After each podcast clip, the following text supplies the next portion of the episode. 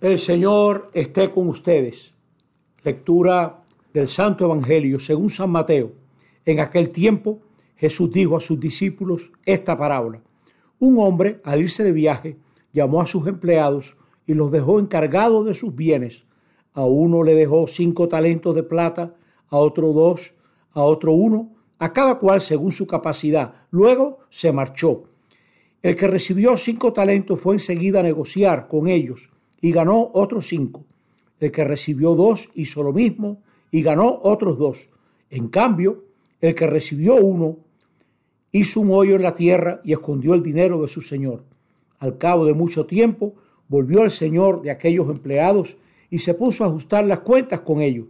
Se acercó el que había recibido cinco talentos y le presentó otros cinco diciendo, Señor, cinco talentos me dejaste, mira, he ganado otros cinco. Su señor le dijo, muy bien, eres un empleado fiel y cumplidor. Como has sido fiel en lo poco, te daré un cargo importante. Pasa al banquete de tu señor. Se acercó luego el que había recibido dos talentos y le dijo, Señor, dos talentos me dejaste, mira, he ganado otros dos.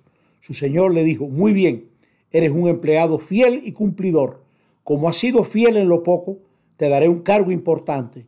Pasa al banquete de tu señor. Finalmente se acercó el que había recibido un talento y dijo, Señor, sabía que eres exigente, que ciegas donde no siembras y recoges donde no esparces. Tuve miedo y me fui a esconder mi talento bajo tierra. Aquí tienes lo tuyo. El Señor le respondió, eres un empleado negligente y holgazán, con que sabías que ciego donde no siembro y recojo donde no esparzo, pues debías haber puesto mi dinero en el banco para que al volver yo pudiera recoger lo mío con los intereses. Quítenle el talento y dénselo al que tiene diez, porque al que tiene se le dará y le sobrará, pero al que no tiene se le quitará hasta lo que tiene y este empleado inútil, échenle fuera a las tinieblas. Allí será el llanto y el rechinar de dientes. Palabra del Señor. Estamos junto a la iglesia en este domingo trigésimo tercero del tiempo ordinario. La semana que viene estaremos celebrando Cristo Rey, fin del año litúrgico. La iglesia nos pone a reflexionar sobre cómo estamos manejando nuestro tiempo y nuestras oportunidades. En la primera lectura vemos a una mujer diligente, diligente pero capacitada. Cuánta mujer buena hay aquí en este pueblo, pero muchas veces la diligencia no basta porque falta la capacitación. Pero ¿a dónde llegaría? ¿A dónde llegaría tanta mujer de este pueblo si estuviera más capacitada? Esta de la lectura primera es la reina de la casa. ¿Y cuántas veces vemos en nuestros barrios y en nuestros campos que todo funciona gracias a una mujer que se desvive y se entrega? El Evangelio se va a fijar en una cantidad de dinero importante, el talento. Era un lingote de plata de unos 35 kilos. Imagínense que un denario es el sueldo de un día y un talento a veces eran seis mil denarios, es decir, el sueldo de un jornalero durante 20 años. Se está hablando de algo serio, pero no olvidemos que ahora al final del año y siempre lo serio es lo que tiene que ver con el Señor y las oportunidades que Dios nos da. Nos toca aprender que el Señor nos ha dado talentos a todos, a cada uno según su capacidad. Y la pregunta hoy es, ¿qué hemos hecho? ¿Qué hemos hecho con esas oportunidades, con la gente buena que hemos conocido, las oportunidades de crecer que el Señor nos ha dado? La actitud correcta es ocuparnos que rindan para nuestra felicidad los talentos recibidos y la felicidad de los hermanos. Nos toca vigilar. Vigilar es ser fiel, ser activo, rechazar la pereza. Cada talento crea responsabilidad. generalmente nosotros nos acomodamos y pecamos de omisión. Le voy a poner un ejemplo. Mucha gente pone en el centro sus intereses de egoísta. Me toca llegar al trabajo. Tengo que ver cómo llego lo antes posible. Y usted ve en esas filas que esperan entrar en un túnel, la gente desesperada porque la fila no avanza, porque por la derecha van entrando decenas de avivatos que lo que le interesa es llegar a su trabajo. No le importa cómo, sin respetar ninguna ley.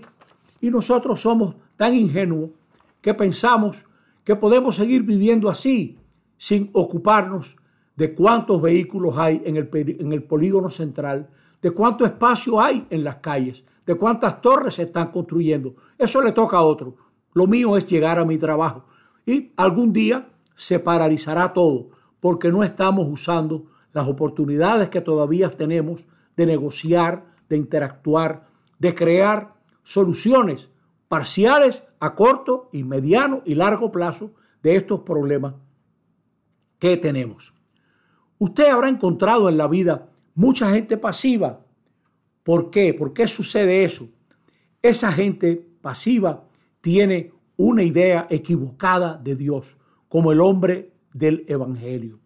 ¿Se imaginan a Dios como un hombre duro que cosecha donde no siembra, un dueño inflexible, policía, fiscalizador, intratable, inhumano?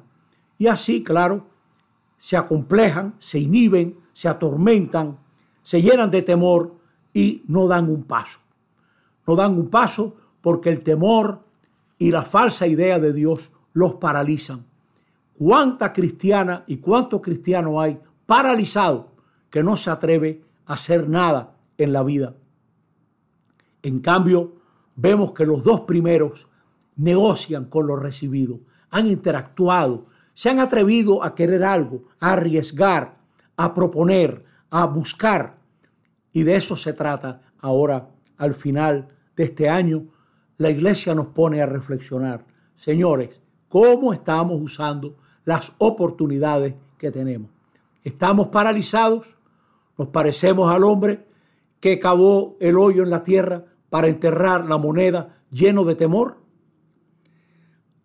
En un artículo de esos buenísimos de García Dubuc, él dice, todos sentimos que nos falta talento y nos comparamos, nos comparamos y eso nos lleva al fracaso.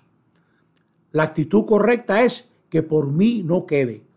Yo voy a crecer desde lo que esté en mi mano, porque ahora que se va acabando el año, nosotros tenemos que aprender que en la vida nos toca negociar con lo que somos y tenemos, atrevernos a querer algo, interactuar con otros para crecer y crear en nombre del Señor lo que puede traer más felicidad en nuestra vida.